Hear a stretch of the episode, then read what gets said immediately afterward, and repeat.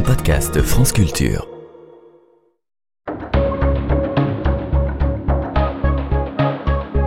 Les pieds sur terre. Sonia Kronlund. L'histoire commence à se révéler par bribes, mais garde des zones d'ombre qui la rendent évidemment fascinante. L'enfant est enlevé, ou du moins disparaît à l'âge de 11 ans lors de vacances en Espagne avec sa mère, pourtant privée de sa garde. Elle le soustrait ainsi à la grand-mère qui, elle, est censée élever le jeune Alex. Une histoire qui commence mal quand on sait la rapidité avec laquelle les services sociaux britanniques enlèvent la garde des enfants à leurs parents. Mais la suite, en vérité, leur donne plutôt raison. Le jeune Alex et sa mère disparaissent alors dans la nature, en Espagne, en France et au Maroc. Un avis de recherche est lancé le 10 août 2017 mais la trace de l'enfant semble totalement perdue et pendant des années. Il apparaît depuis qu'Alex a été retrouvé quasiment par miracle six ans plus tard dans le sud-ouest de la France, il y a quelques jours. Il apparaît que l'enfant mène pendant ces années une vie nomade avec sa mère au sein d'une communauté spirituelle, explique le monde. Il y est tenu de respecter des principes de vie spirituels liés à la méditation, la réincarnation et de suivre la voie tout en changeant de pays régulièrement. Un beau jour de décembre, Alex finit donc par s'échapper. Il erre plusieurs jours, seul, marchant la nuit et se nourrissant de ce qu'il trouve dans les jardins et les champs, explique le procureur adjoint chargé de l'affaire, toujours cité par le monde jusqu'à ce que le jeune homme, désormais, soit recueilli par un chauffeur-livreur qui le remet aux autorités. Depuis, Alex Batty est arrivé au Royaume-Uni où il a retrouvé sa grand-mère. Tout de suite dans les pieds sur terre, voici une autre histoire d'enlèvement d'enfants, cette fois dans une maternité. Elle est racontée par Karine Lelouette.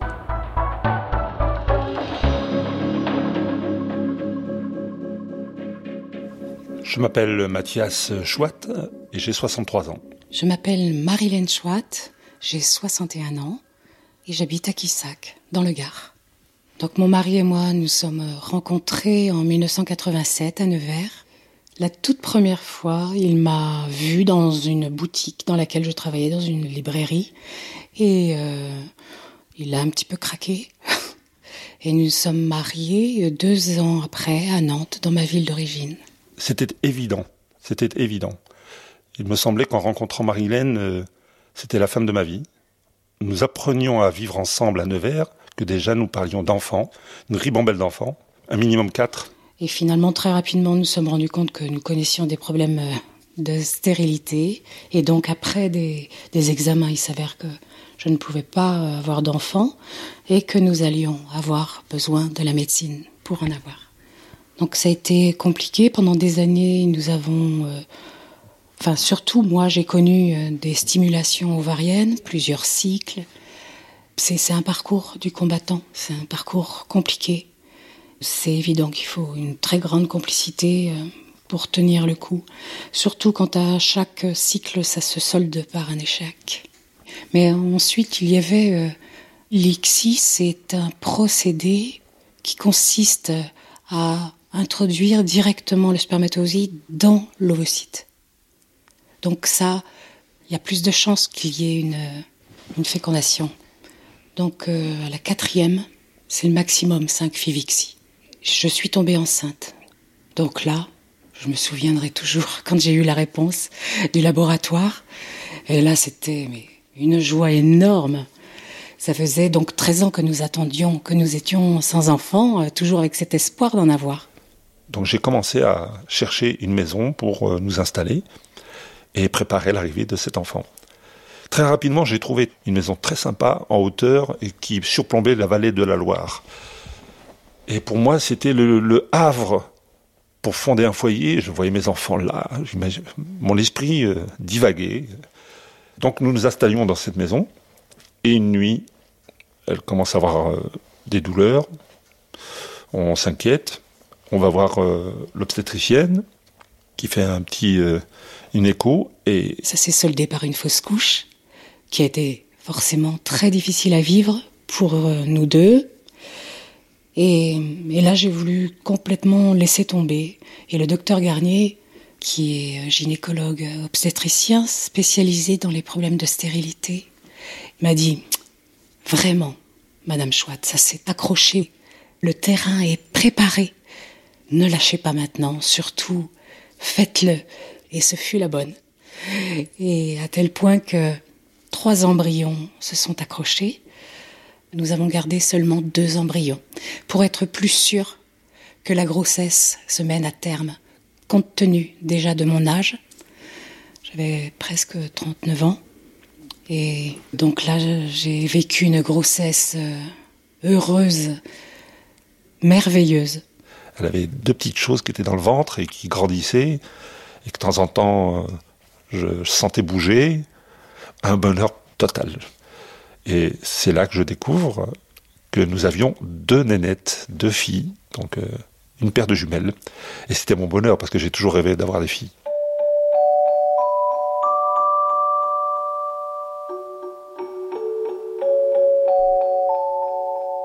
Cinq mois et demi, six mois, on commence à sentir qu'il y a un problème. À savoir que les battements cardiaques euh, d'un des fœtus sont anormalement rapides. Il y a une sorte de ralentissement de croissance. On sent qu'un des deux souffre plus que l'autre. Notre docteur, docteur Sago, qui est l'obstétricienne qui nous a suivis, nous dit il va falloir euh, vous mettre en stand-by, Marilène, parce que il y a un des deux qui fatigue un peu. Donc euh, pendant un bon mois, euh, Marilène était alitée. Et, donc, je me suis rendue euh, au CHU pour un, examen de contrôle. Là, j'ai été reçue par euh, un médecin échographe qui m'a dit ben, Je vous garde. Ah Alors là, ce fut le choc. Vraiment, je ne m'attendais pas du tout à ça. Tout s'est précipité, en fait. La poche des os s'est rompue le soir même. Et c'est seulement le surlendemain, dans la nuit, et là, on m'a emmené tout à coup on ne pouvait pas attendre davantage. C'était pas possible. Il fallait vraiment sortir en urgence Léonie. Mathias, qui souhaitait absolument être présent pour la naissance de ses filles, n'a pas pu être là. Quand j'arrive euh, au bloc, on me dit vos enfants euh, sont nés par césarienne. Effectivement, j'entendais des enfants pleurer, et c'était mes filles qui criaient.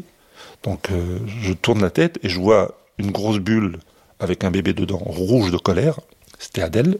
Et je croise le regard de Léonie, ma, crevette, un petit bébé qui tenait à peine dans une main et qui en trouvait à peine les yeux, calme. Et je me tourne vers une des infirmières. Elle va bien Elle est en bonne santé Elle va très bien, elle respire toute seule. Léonie faisait 1 kg 400 400 quelque chose, 430 vraiment, donc très petite. Et Adèle faisait 2,5 kg. Toutes deux ont été placées en couveuse pour le premier jour. Adèle a pu me rejoindre le lendemain. Elles sont nées donc le, le 24 mai, au tout petit matin, et je suis sortie du CHU le vendredi 1er juin avec Adèle seulement en laissant Léonie derrière moi. Elle était de petit poids, il fallait qu'elle atteigne ses deux kilos. Donc c'était très important. Et donc les jours euh, sont passés. Tous les jours, j'allais voir Léonie tous les matins. Je partais toujours avec un petit biberon prélevé euh, au sein de la maman. J'arrivais le matin très tôt, 7h30, 8h. Nous arrivons devant une porte avec digicode. Seuls les parents avec des enfants hospitalisés pouvaient connaître ce code pour accéder à la porte du service de Néo. Et je donne le biberon à Léonie, je lui change les couches, je joue avec ma fille, je prends du temps. Elle commence à me reconnaître parce qu'à chaque fois j'arrivais, je sentais, je voyais un sourire se dessiner sur son visage et des yeux qui s'ouvraient plus qu'à l'accoutumée. Et je rentrais tous les soirs à la maison et je donnais des nouvelles. Et mon rôle, c'était de faire la navette, de maintenir ce cordon entre Léonie et nous.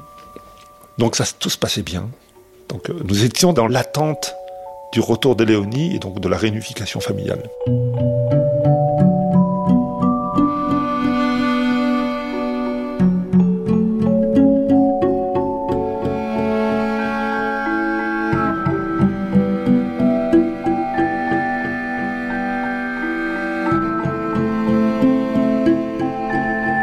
Un matin, comme tous les matins, j'arrive au service, donc je fais mon code, j'entre, une personne arrive, me dit Monsieur Chouette, vous restez là, on va venir vous voir.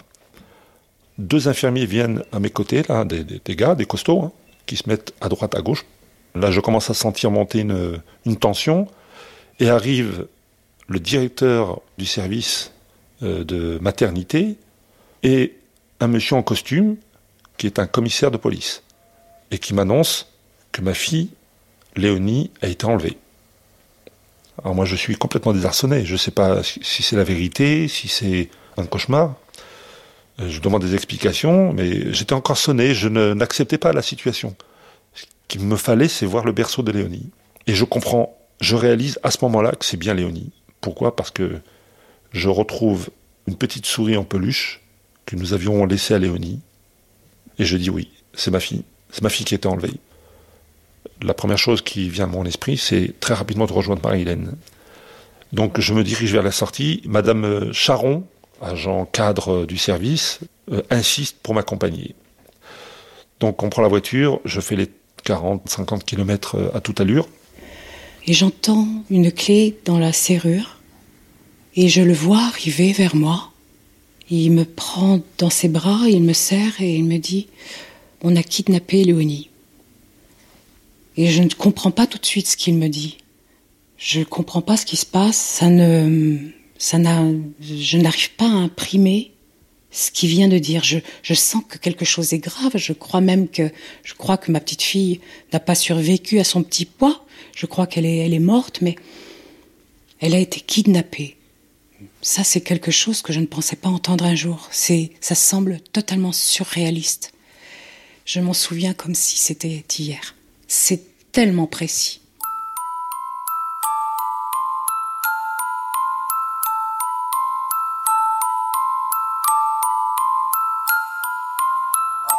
Je passe la, la journée et la matinée dans un brouillard. Je suis consciente mais je vois flou. Ça ne semble pas réel complètement. Je, vis les choses presque à côté de moi-même. Ma sœur avait pris la voiture, sa voiture d'Allemagne pour me rejoindre. Il y a plusieurs amis qui transitaient pour venir euh, à nos côtés. Et je me souviens être allée euh, dans ma chambre, j'avais besoin d'être toute seule, tranquille. Je ne voulais plus entendre les téléphones, je ne voulais pas entendre de bruit. Je me souviens être euh, allée dans mon lit, m'être recroquevillée dans mon lit et avoir appelé mon enfant, avoir appelé Léonie À cette époque, en 2001, euh, il n'y avait pas les alertes enlèvement comme l'on peut voir aujourd'hui, euh, qui défilent en rouge, qui fait, voilà, qui, interpellent vraiment euh, l'attention. les médias ont, été mis au courant, bien sûr, et il y a eu des appels à témoins à la radio. Et je me souviens même avoir entendu le journaliste à la télévision le midi.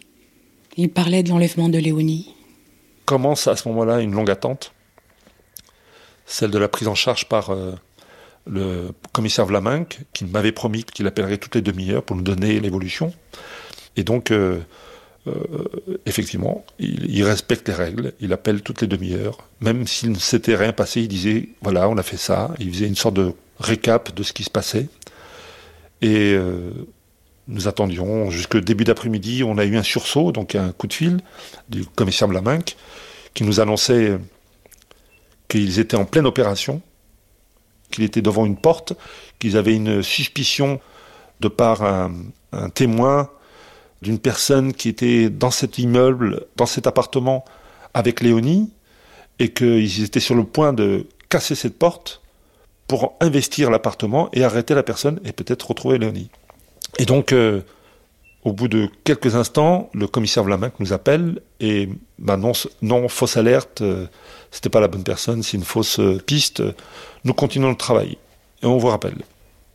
Entre-temps, le commissaire Vlaminck a, a, mis en place un protocole d'alerte enlèvement afin de collecter des témoignages. Et un premier appel permet de dire que sur la place principale de Nantes, qu'on appelle la place du commerce, une jeune femme a tenté de voler un berceau, ou plutôt une petite poussette, en posant un enfant un bébé au sol. Et les mamans qui étaient là ont crié euh, fort. Donc, euh, donc c'est remonté effectivement à la cellule de crise. Petit à petit, on commence à dessiner l'auteur du rat, de l'enlèvement. C'est une jeune fille. Et deuxième témoignage, cette jeune fille, avec Léonie, s'est présentée à la gare de Nantes. On le sait au fur et à mesure des coups de fil et puis du, retour d'information du commissaire Vlaminck. Ensuite, c'est une personne qui était dans le train et qui voit cette, cette image d'un bébé euh, chétif, petit, entre les mains d'une jeune femme, anormalement jeune, et elle prévient la police. Pareil, là on comprend que cette jeune fille a pris le train entre Nantes et Angers. Et toutes les forces de police se dirigent vers Angers.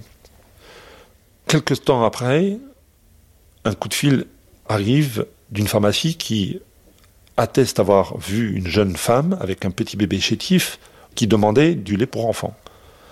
Et euh, ce, pharmacien aurait dit euh, Mais ce bébé, euh, il, est, un peu petit, c'est normal que vous ayez ce bébé avec vous. Et cette jeune fille s'est sauvée.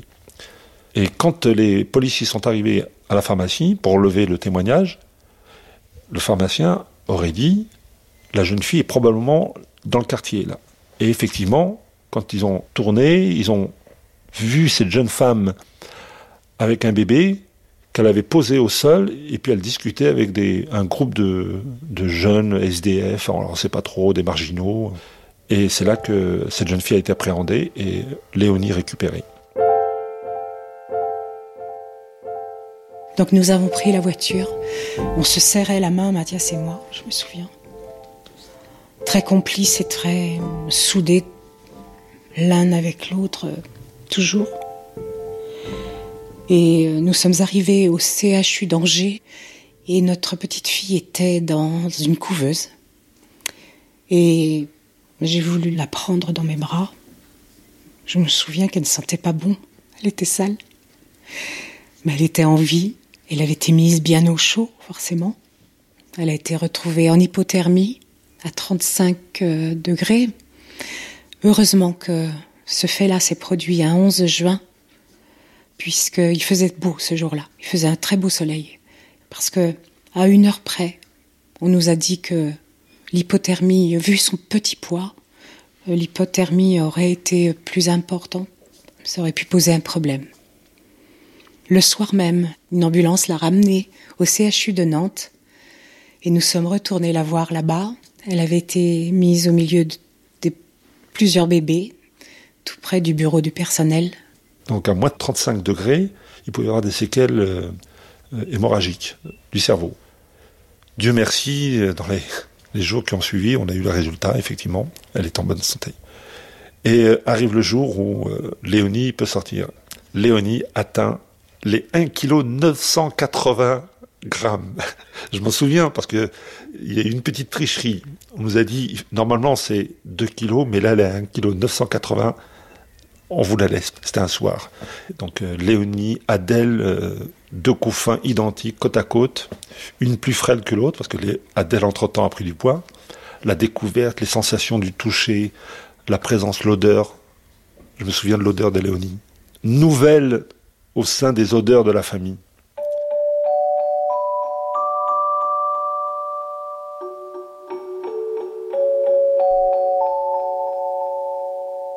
Et nous sommes arrivés dans la région des Cévennes. Adèle et Léonie avaient deux ans et demi. Ce sont des petites filles joyeuses et, je suis toujours avec elles. Et je suis une maman euh, hyper vigilante, toujours inquiète, toujours les portes fermées à clé. Ça, c'est un impératif. Et ça, ça va durer des années petit à petit, j'ai même, euh, je me suis dit, il faut absolument que tu travailles sur toi. Je me, pour euh, surtout ne pas en faire des peureuses, des, et puis non, il fallait que je, je m'ouvre sur l'extérieur. Et pour les enfants, pour mes filles surtout aussi. Donc, euh, je suis allée dans un, à la crèche du village. Et puis on a commencé à mettre nos filles un petit quart d'heure. tout doucement. Un petit quart d'heure et j'étais pas loin. Et puis après, 20 euh, minutes, après une demi-heure, j'étais toujours pas loin. Et puis après, une petite heure par jour. C'était surtout pour qu'elles puissent euh, voir d'autres enfants. Et puis elles vont à l'école, elles, ça se passe très très bien, ce sont de très bonnes élèves, elles apprennent très bien, elles aiment l'école, elles sont toujours ensemble, elles grandissent très bien.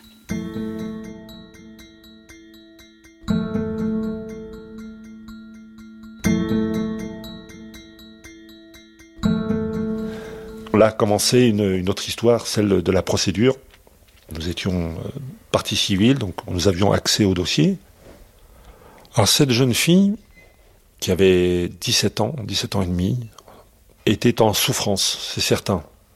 Elle a été euh, éduquée dans un milieu familial pas très équilibré, d'après ce que nous comprenions.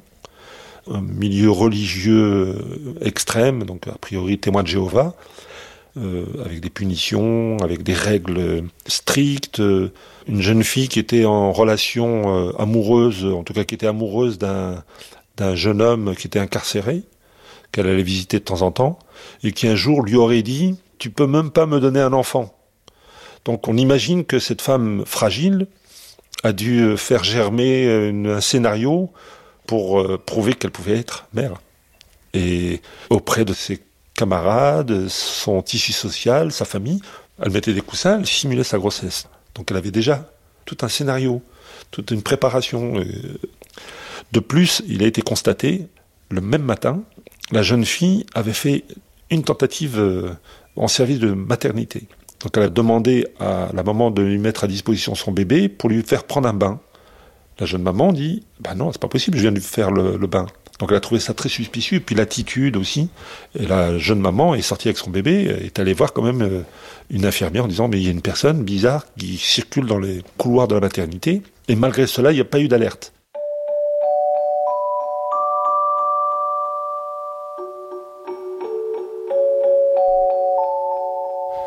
Le procès a lieu en 2004. Et ce procès a lieu au tribunal de grande instance de, Nantes. Donc euh, les faits sont énoncés. Quand elle entre, euh, je ne tourne pas mon regard vers elle. C'est assez paradoxal, mais euh, je ne voulais pas attacher ce kidnapping et le personnaliser au travers d'un visage.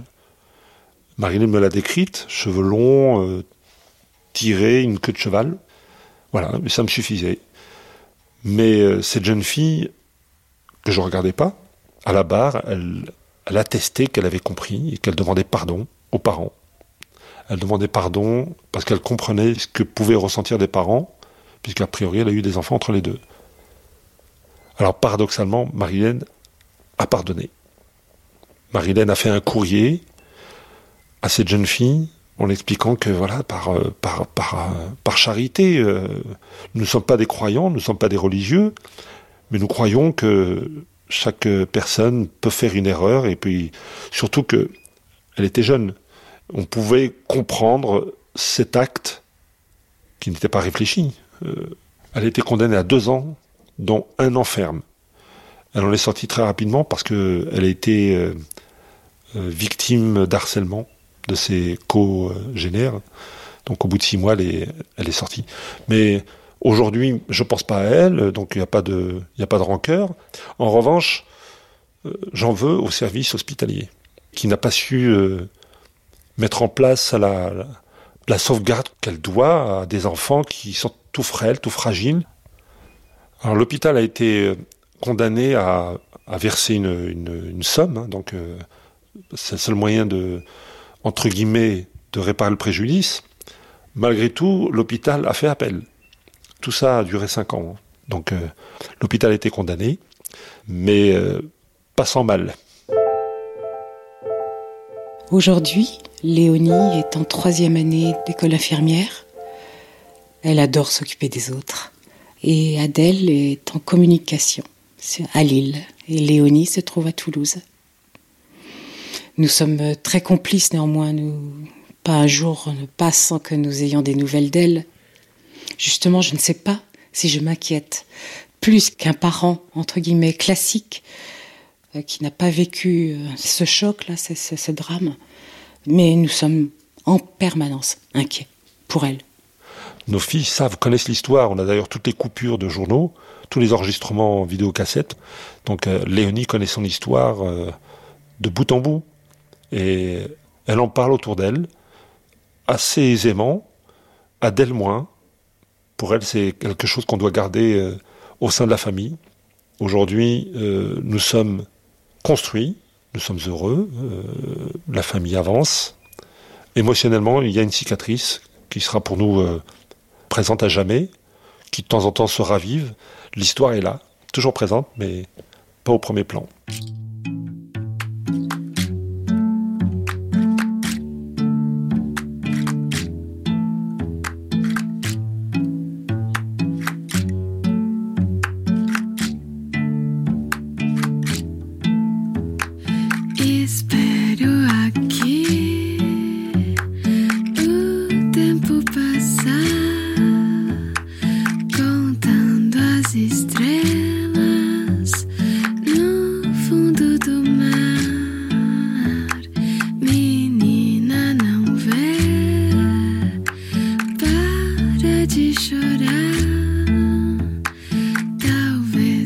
desespero.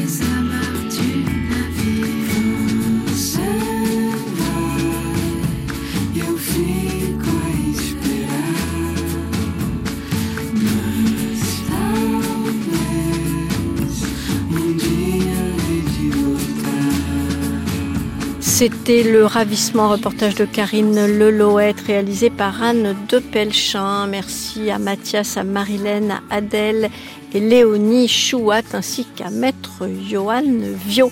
L'attaché de production des pieds sur terre saison est coupé et notre stagiaire c'est Hortense Martin.